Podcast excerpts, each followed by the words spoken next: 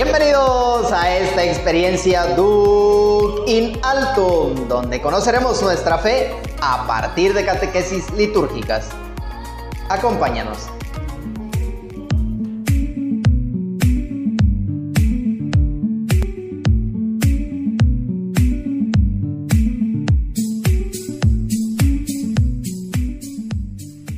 Bienvenidos a esta sección de catequesis litúrgicas de tu programa favorito Duc in Altum, un espacio donde dialogamos sobre el quehacer de la iglesia. Acompáñanos y descubre algo nuevo de tu fe. Hoy veremos el sacramento del orden.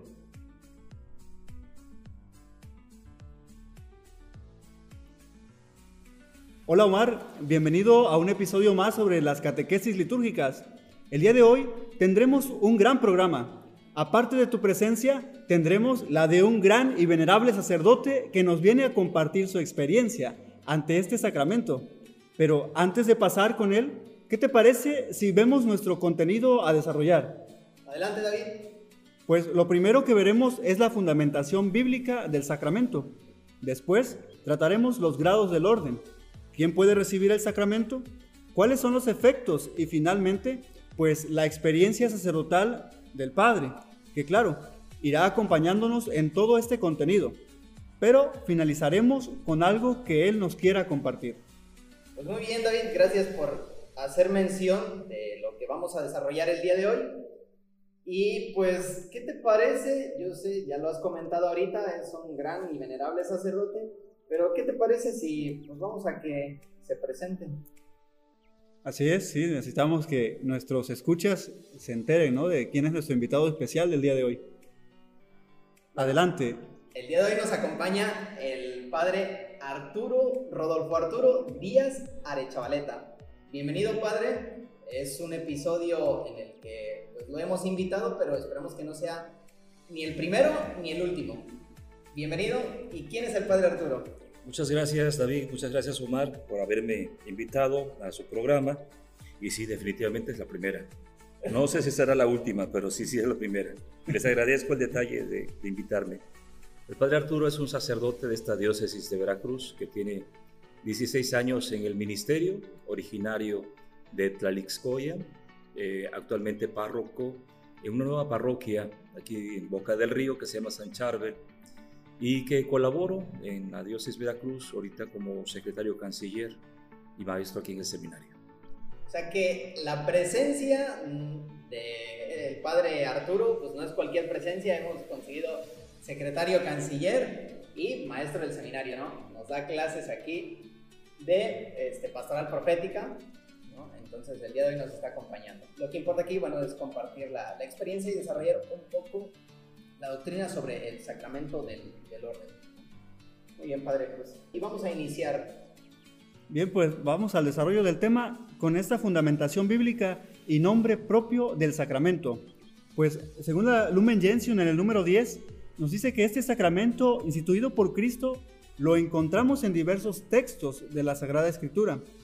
Este llamado que Dios hace a los hombres para constituirlos por los sacerdotes lo encontramos en el Evangelio de San Marcos, en el capítulo 3, versículos del 13 al 19, San Mateo del 10, capítulo 10, perdón, del 1 al 42, y en los cuales nos narran el encuentro de Cristo con el Padre por medio de la oración, para después llamar a los que quiso, para que estuviesen con Él y para enviarlos a predicar el reino de Dios.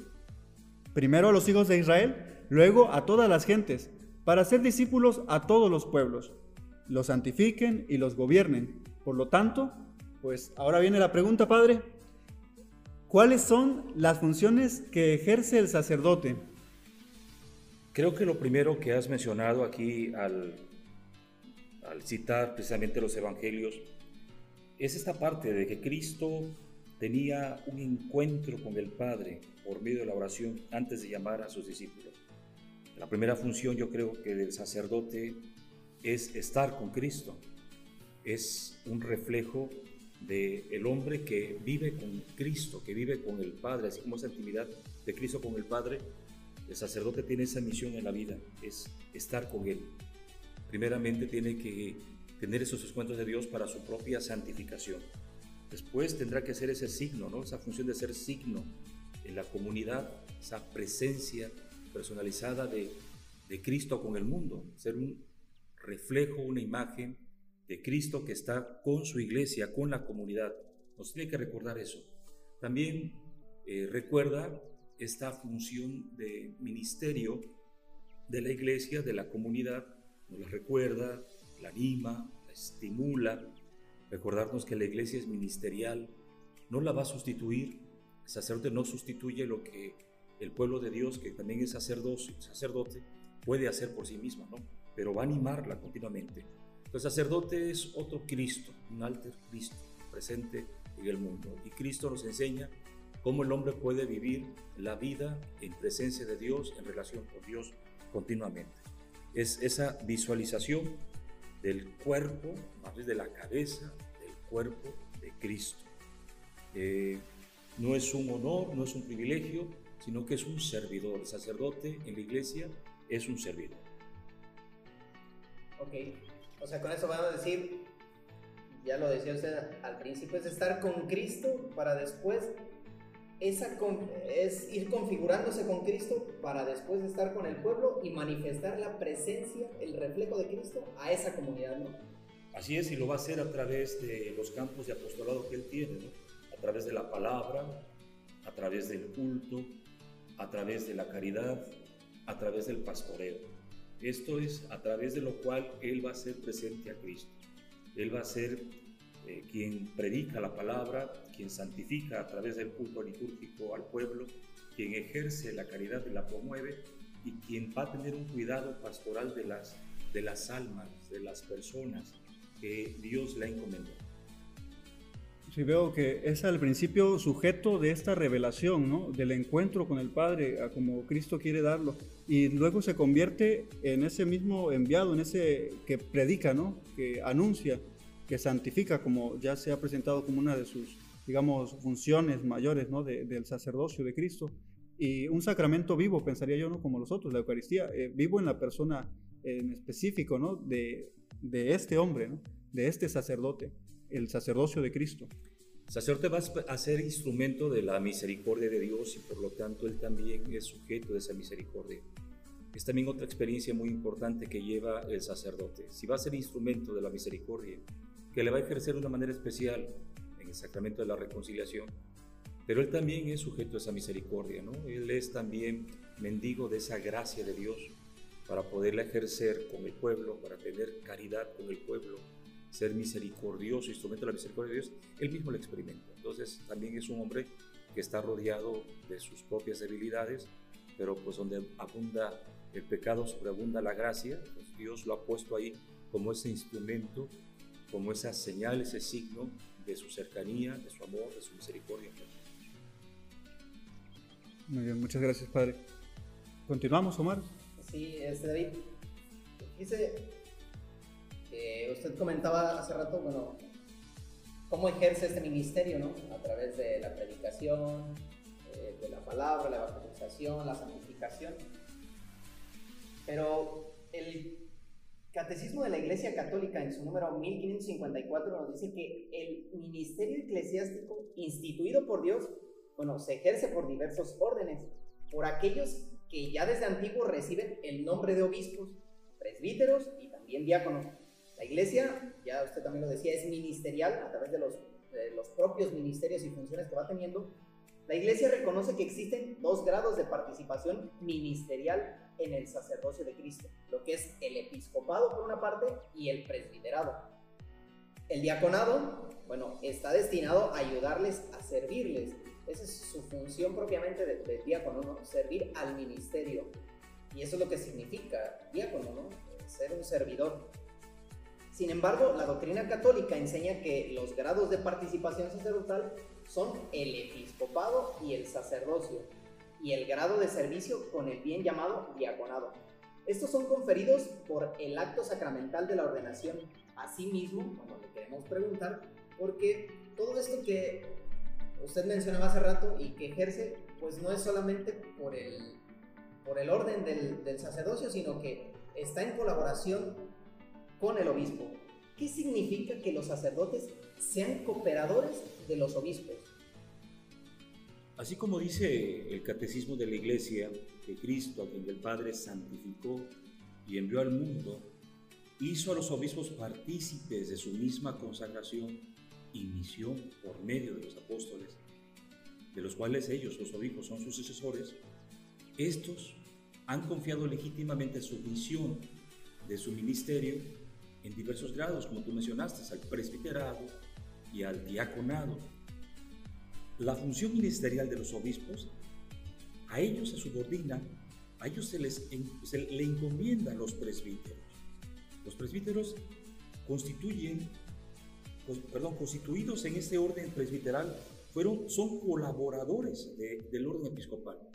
El presbítero colabora con los obispos para seguir esa función, realizar esa función apostólica que, se le, le ha conferido a los obispos Cristo. Entonces, el ministerio de los obispos, de los presbíteros, por estar unidos a los obispos, participan de su autoridad. La autoridad es propia de Cristo. Cristo es el que santifica, Cristo es el que gobierna. Esta función se le encomendó Cristo a sus apóstoles, sus sucesores, los presbíteros, y ellos le, se la dan, se la participan a sus presbíteros. Ellos no pueden ejercer esta autoridad, estas funciones, si no están en comunión con sus obispos. La cabeza de una iglesia diocesana siempre es el obispo y sus colaboradores unidos a él en obediencia son los sacerdotes. No tienen la plenitud sacerdocio. Dependen de los obispos para ejercer ese poder. Están unidos siempre a su obispo en virtud del orden sacerdotal. Están consagrados como verdaderos sacerdotes. Son la imagen de Cristo, sumo y eterno sacerdote, para anunciar el Evangelio a los fieles, para apacentar, para celebrar el culto divino, pero siempre unidos a sus obispos. Veo eh, en esta respuesta, Padre, que nos ha dado, pues la, importancia de la unidad, ¿no? Cómo resalta otra vez este hecho. Eh, pues la unidad da capacidad, ¿no? De, da la, facultad de, porque sin ella, pues eh, se pierde todo, ¿no? Ahora sí que mm, pensemos en un ser humano, ¿no? Partido a la mitad, pues ya no, no puede vivir del todo para lo que ha sido hecho, ¿no? Con sus funciones plenas. Entonces, es, creo que el caso, ¿no? En este caso todavía es peor, no tiene ya eh, capacidad, ¿no? Es algo, pues, deforme, ¿no? Monstruoso, podríamos pensar así, si, si no se sigue esta, esta visión, ¿no? Esta importancia de lo que es la unidad, no se le da su importancia.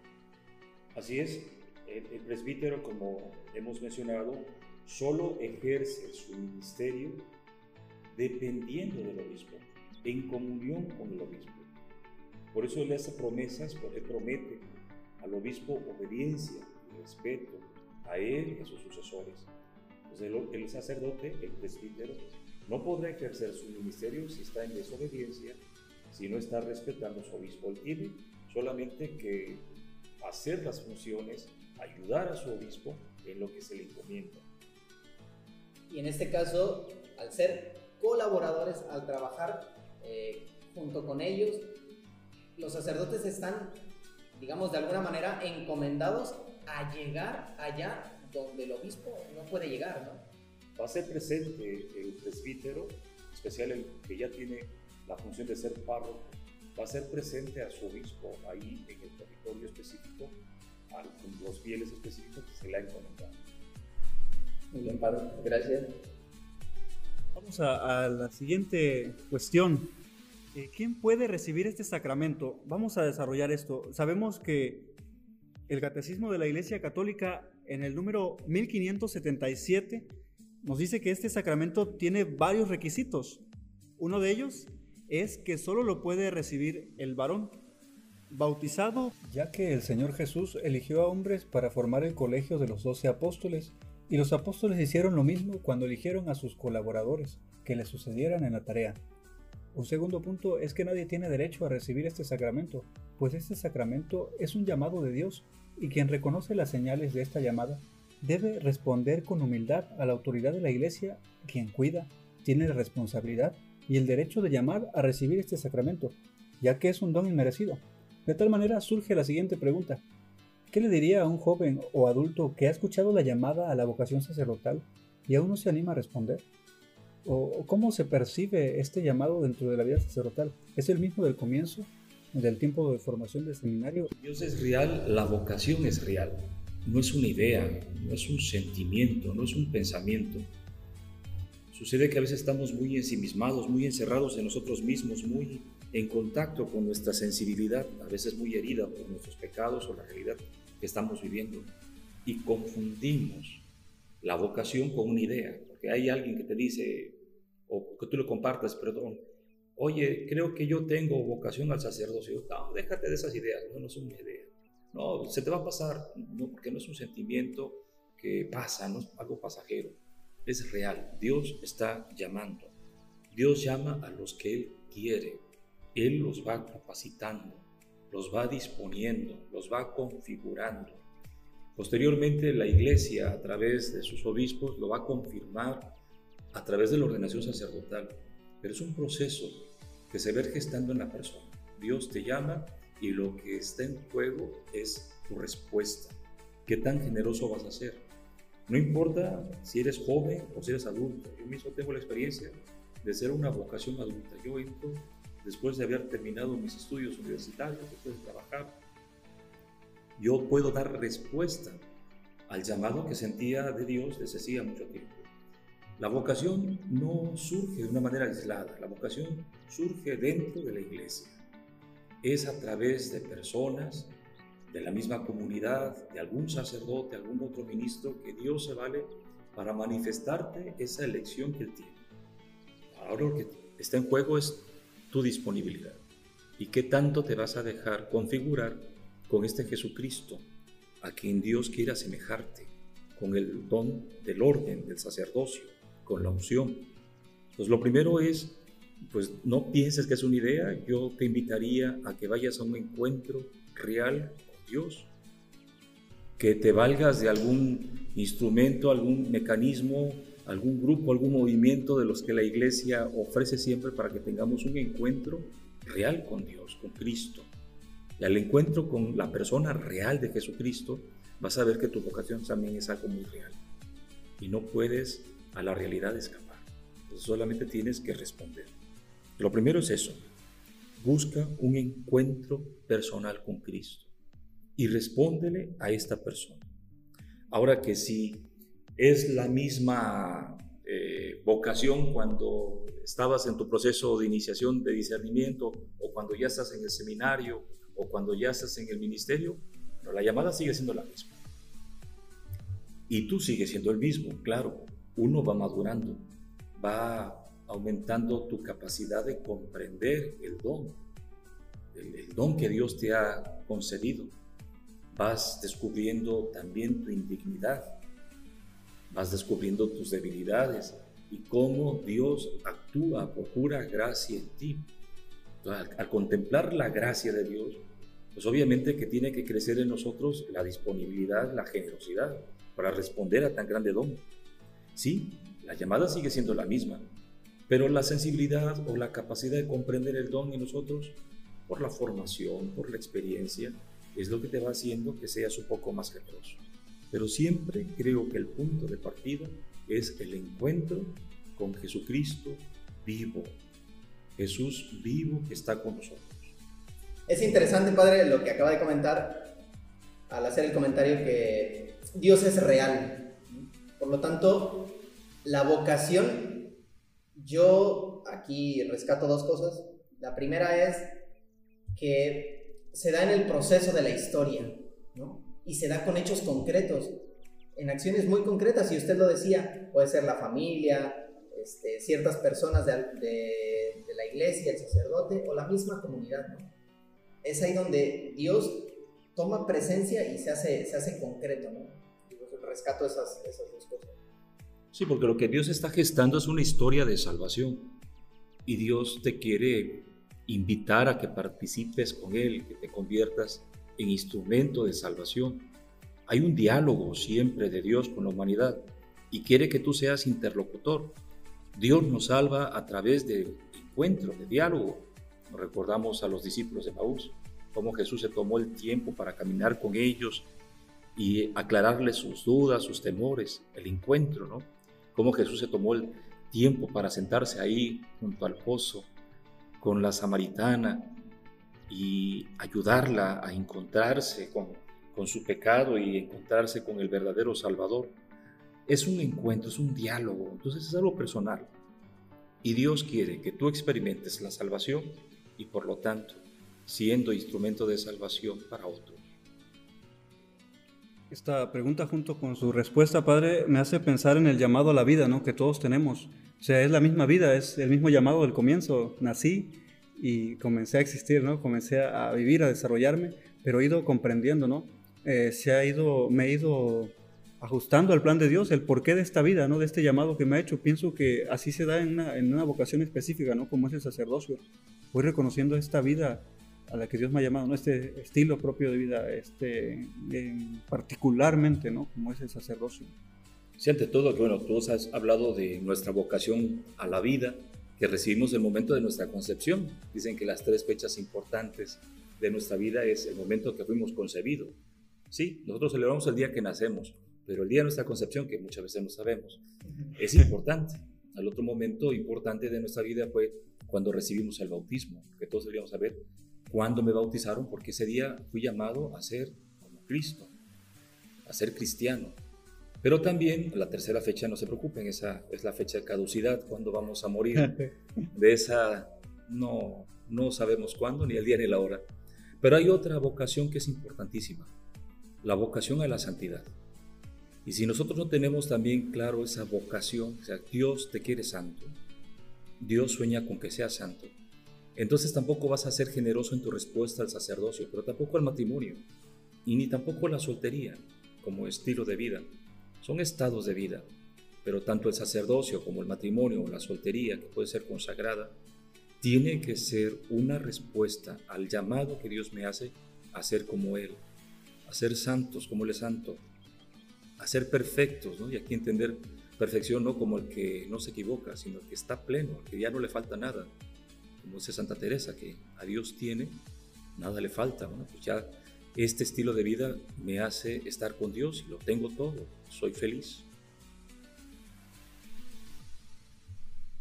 Muy bien, pues esta, esta felicidad de la, que, de la que habla, bueno, pues se tiene que ver reflejada no solamente en la vocación sacerdotal, sino ya lo decía, en todas las este, en todas las vocaciones, en todos los llamados.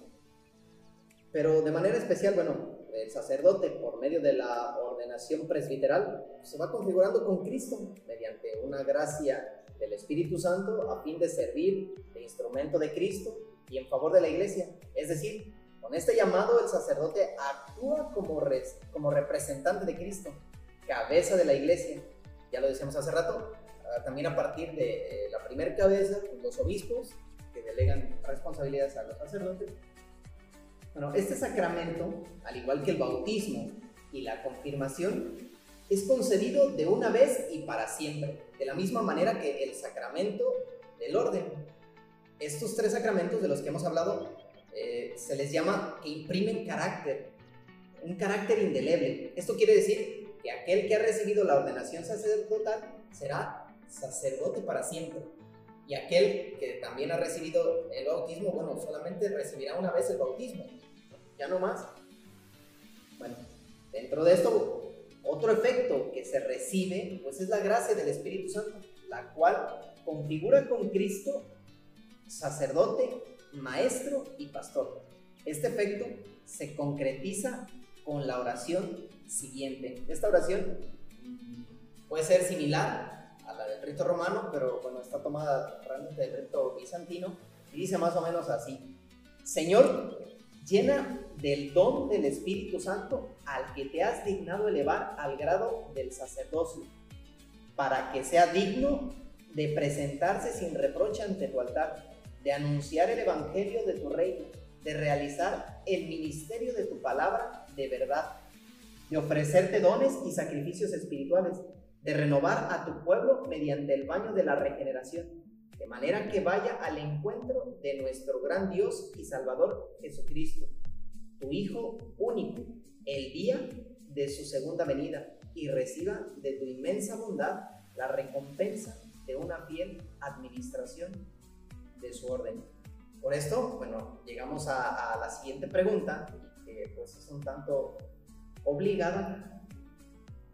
¿Qué efectos, tanto espirituales, humanos, intelectuales, pastorales, ha experimentado al recibir este sacramento del orden? Ya nos decía usted, el de la santidad, en efecto, podríamos decirlo así, la alegría, pero bueno, ¿qué otros efectos Yo creo que entre los efectos espirituales es esta conciencia que estás trabajando con Cristo. Estás trabajando para Cristo. Estás con Él. Está contigo. Es Él el que obra en ti. Humanamente esto te ayuda también a desarrollar virtudes, cualidades, hábitos, cosas que son necesarias para que tú puedas dar un mejor servicio a la comunidad. El sacerdote es un servidor también. Vive para servir. Intelectualmente te obliga a seguir preparándote. No puede vivir solamente de la improvisación, no tiene que actualizarse continuamente. Creo que es uno de los retos actuales. Un sacerdote tiene que estar al día. La teología tiene que seguirse profundizando. No se, no se descubre nada nuevo, solamente se profundiza, pero tiene que haber una actualización permanente. Y los retos pastorales los vas descubriendo en la medida que tienes una interacción, una cercanía más con el pueblo. Vas viendo realmente que el pueblo de Dios está rodeado de peligros y hay que dar respuestas, hay que ofrecer cómo curar heridas. Tenemos una cultura, una sociedad que está muy lastimada, se les está lastimando, entonces hay que sanar heridas y tenemos que saber cómo hacerlo. Yo creo que el orden sacerdotal nos obliga a que nosotros estemos en continuo crecimiento. No nos podemos quedar en la misma, eh, solamente la emoción, la alegría que teníamos como el día de nuestra primera, de nuestra ordenación, del primer amor, sino que es algo que se tiene que seguir cultivando para dar respuesta siempre. Cristo quiere dar la salvación a todos y nosotros por lo tanto tenemos que estar al día de esta, a la altura ¿no? de esta salvación que Dios quiere darle a todos sus hijos. Bueno, aquí surge pues otra pregunta, ¿no? Decía usted, hay que estar pues más o menos al día. Y el pueblo de Dios recibe muchos ataques, ¿no? Eh, ciertamente las ideologías, un tanto el relativismo, y que es con lo que el sacerdote tiene que estar luchando o dar desde la fe, desde la Sagrada Escritura, respuestas para poder compartir a ellos. No excluir, porque no se trata de eso, sino ayudar a que eso no permee en nuestra propia vida y que nos ponga un límite de poder alcanzar la santidad. Principalmente es porque el sacerdote, cualquier sacerdote, ahora sí que es un hombre como cualquier otro hombre, y por lo tanto es hijo de su cultura, hijo de su tiempo, y también está siendo amenazado, también está siendo bombardeado por los medios, por la cultura en la que está viviendo. Por lo tanto, también tiene que tener un sólido vínculo, una relación muy profunda con Dios a través de su palabra, a través de la oración, a través de la contemplación, para no perder el rumbo, para no perder la perspectiva. Si el sacerdote no asumió en la formación sus etapas, sus, eh, áreas de formación y las deja, es muy probable que el sacerdote se vaya diluyendo también. Entonces, en lugar de de ayudar en la salvación a otros puede ser hasta instrumento de caída. Entonces es importante eso que el sacerdote siempre vaya teniendo claro el para qué estuvo 8, 12, 13 años en el seminario. Es para asumir esa formación porque son ahora sí que las herramientas que Dios le dio para que no se diluya. Hijo de su tiempo, hijo de su cultura, pero con una impronta, una marca especial. Tiene la gracia de Dios tiene el Espíritu Santo. En Él reposa el Espíritu Santo. Tiene como enriquecimiento los dones del Espíritu Santo. Los ha de utilizar. O sea, Dios se los dio para que los use y sea ese instrumento de salvación para otros. Si el sacerdote pierde de vista eso, es probable que se pierda. Y como usted lo decía, no enterrar esos talentos, no, no enterrar esa, esa gracia, que Dios nos ha dado, pues sepultarlo, ¿no? Al final, eh, en la misma parábola del, Evangelio, pues lo que Dios nos ha dado, multiplicarlo. Así es, el sacerdote no solamente vive para salvarse, ¿no? vive también para salvarse con sus hermanos. ¿no? Y por eso Él ofrenda su vida, Él es la ofrenda, Él se hace ofrenda, Dios lo ha escogido para hacer ofrenda.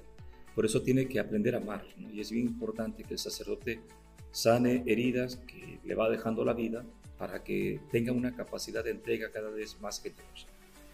Y es el estado de vida donde más feliz puede salvarse, ¿no? Eh, donde se ha elegido, eh, donde ha sido llamado y se siente, mm, ahora sí, realizado con esa, esa felicidad, de salvarse él, eh, a sí mismo, pero con esta misión de salvar a los otros, ¿no? de, darse con los demás, este acto generoso de, de, tu vida. ¿no?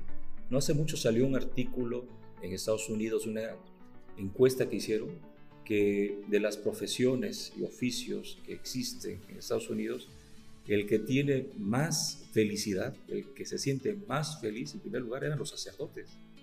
Después los sacerdotes, los bomberos. Pero mira, el sacerdocio es para ser feliz. Hay que aprender a distinguir hoy en día lo que realmente te da felicidad, porque hay muchas propuestas, ¿no? Hay satisfacciones a corto plazo y cosas que se nos están ofreciendo que nos podrían confundir. Pero la auténtica felicidad del hombre está en su encuentro con Dios. Y eso lo tiene el sacerdote. Ese es el regalo inmenso que Dios le ha hecho. Y bueno, no solamente el sacerdote, ¿no? sino todos los hombres y en toda ocasión. Y como decía, pues habrá que distinguir la verdadera felicidad de una simple y llana alegría, que es lo que realmente en la actualidad se nos va este, proponiendo, la alegría aquella que tiene fecha de caducidad, que es espontánea, que es solamente en el momento a diferencia de la felicidad, ¿no? que es plena, que es duradera y que pues, nos, conduce, nos conduce hacia Dios. Es implícito a la estructura humana que todos queremos ser felices. Yo siempre le digo a las personas, ¿quién quiere ser feliz? Y digo, si alguien no levanta la mano, avíseme, yo tengo un buen psiquiatra que lo pueda ayudar. Dios ha dejado impreso en el alma ese deseo del hombre de ser feliz y encaja, dicen por ahí, milimétricamente en nuestra vocación a la santidad. En el fondo, la necesidad de ser feliz es la necesidad que tenemos de Dios y esta es nuestra vocación a la santidad. En la medida que le demos nosotros respuesta a esta llamada de Dios, a estar con Él, vamos a encontrar la auténtica felicidad que nadie te la puede dar. Una pregunta aquí que pues, sería un tanto es complicada a lo mejor, ¿no? A la, a la cultura, al tiempo en el que estamos viviendo. ¿Es fácil ser sacerdote? Fácil no, pero es apasionante. Y el que se anima y da respuesta al llamado que Dios le ha hecho, porque es un don, ser sacerdote es un don, es un regalo de Dios, pues no se va a arrepentir. Realmente el que se compromete a vivir su vocación, a vivir su ministerio, realmente nunca se va a arrepentir, porque Dios se encarga de darte todo lo que necesitas para ser pleno. Sí, no es fácil, porque los retos son muchos, porque es un tema de entrega en medio de un mundo que habla de amor fácil, de las cosas rápidas, de todo instantáneo. Y aquí es algo que se va a gestar eh, con el tiempo, pero que Dios se lo toma muy, muy en serio, porque es Él el que ha hecho el llamado. Algo fascinante, algo fascinante, que repercute en toda la plenitud de la vida. No solamente es un, momento, sino será para, pues, para toda la vida. Sí, decías que el sacerdocio tiene, igual que el bautismo, tiene carácter una vez sacerdote, sacerdote para siempre. En el cielo, no lo quiera Dios, o en el infierno. No lo quiera Dios. Dios nos libre. Dios nos libre. Pues ahora vamos a ya ir cerrando con esto, si nos platica pues su experiencia sacerdotal, yo sé que ha de ser abundante, ¿no? Pero como que esas luces, aspectos principales que le han animado, le han arrebatado, pienso que en alegrías y también en, crisis, ¿no? Hay estas dos realidades, como lo ha dicho, se gesta, bueno, me recuerdo que lo decía, lo dice nuestro obispo, se está gestando una víctima, ¿no? Eh, que se ofrece en sacrificio en cierta forma y pues tiene estas dos cualidades, ¿no? La, alegría, el, disfrutar, el, salvar al otro, ¿no? El estar con el otro, el salvarse uno mismo, sentirse eh, arropado por la misericordia de Dios, pero también este, entregado en su momento, ¿no? al sacrificio. Creo que cierto que para poder vivir el sacerdocio, que es una pasión, eh, también hay que ser apasionado, ¿no? Sí. O sea, es una pasión. O sea, hay sufrimiento. En el sacerdocio sí se sufre. Pero eso no quita la felicidad, ¿no? Que la vida se puede sufrir, pero no por eso no puede dejar uno ser feliz.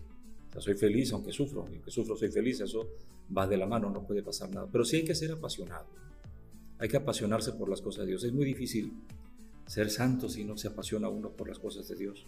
O si no le permites a Dios que te apasione.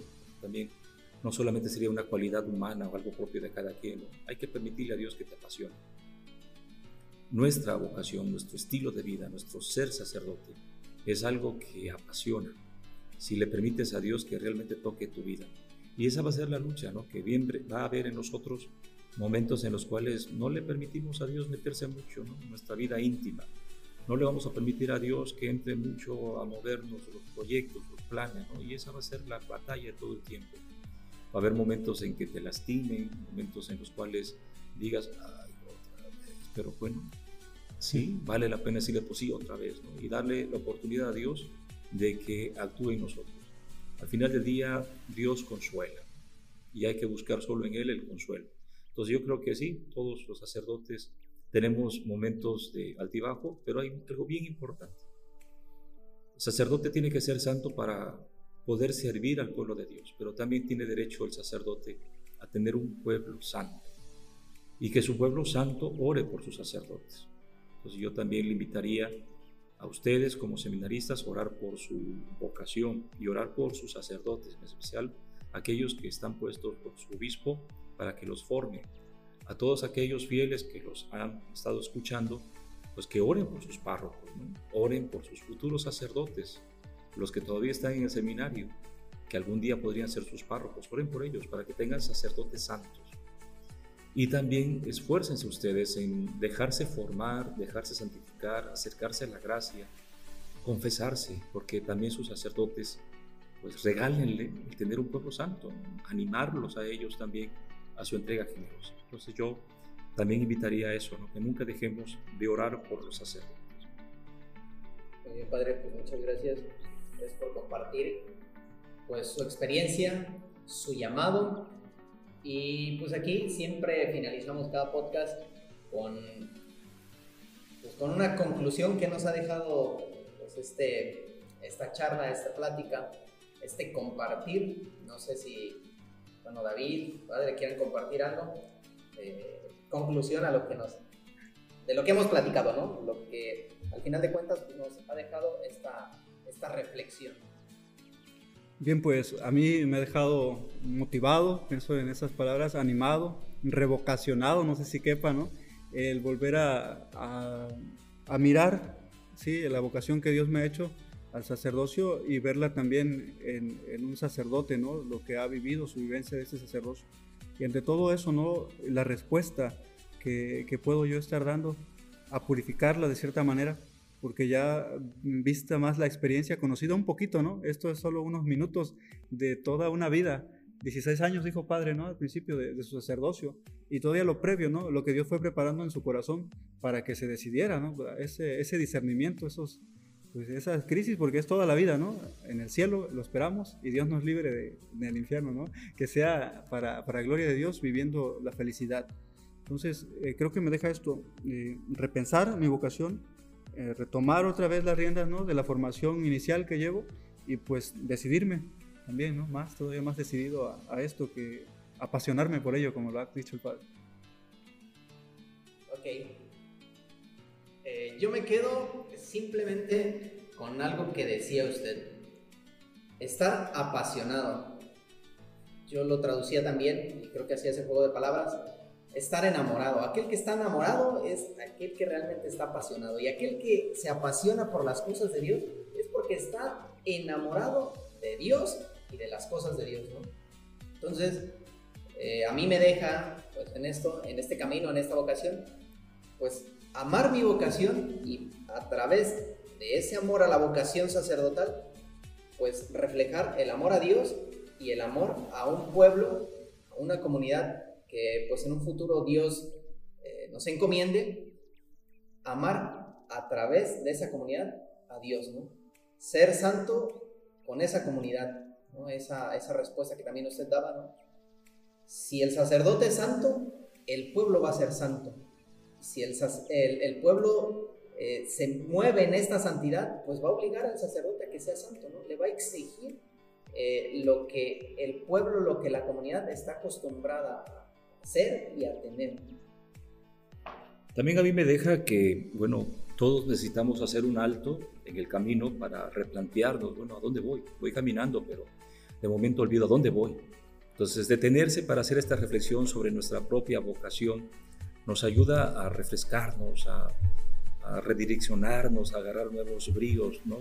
Cómo me he de entregar cada día, cada momento. Yo les agradezco a ustedes, David, Omar, y a todos aquellos que hoy nos han acompañado, de haberme dado la oportunidad también de reencontrarme con mi propia vocación, es recordar el por qué estoy aquí, ¿no? ¿Para qué estoy aquí?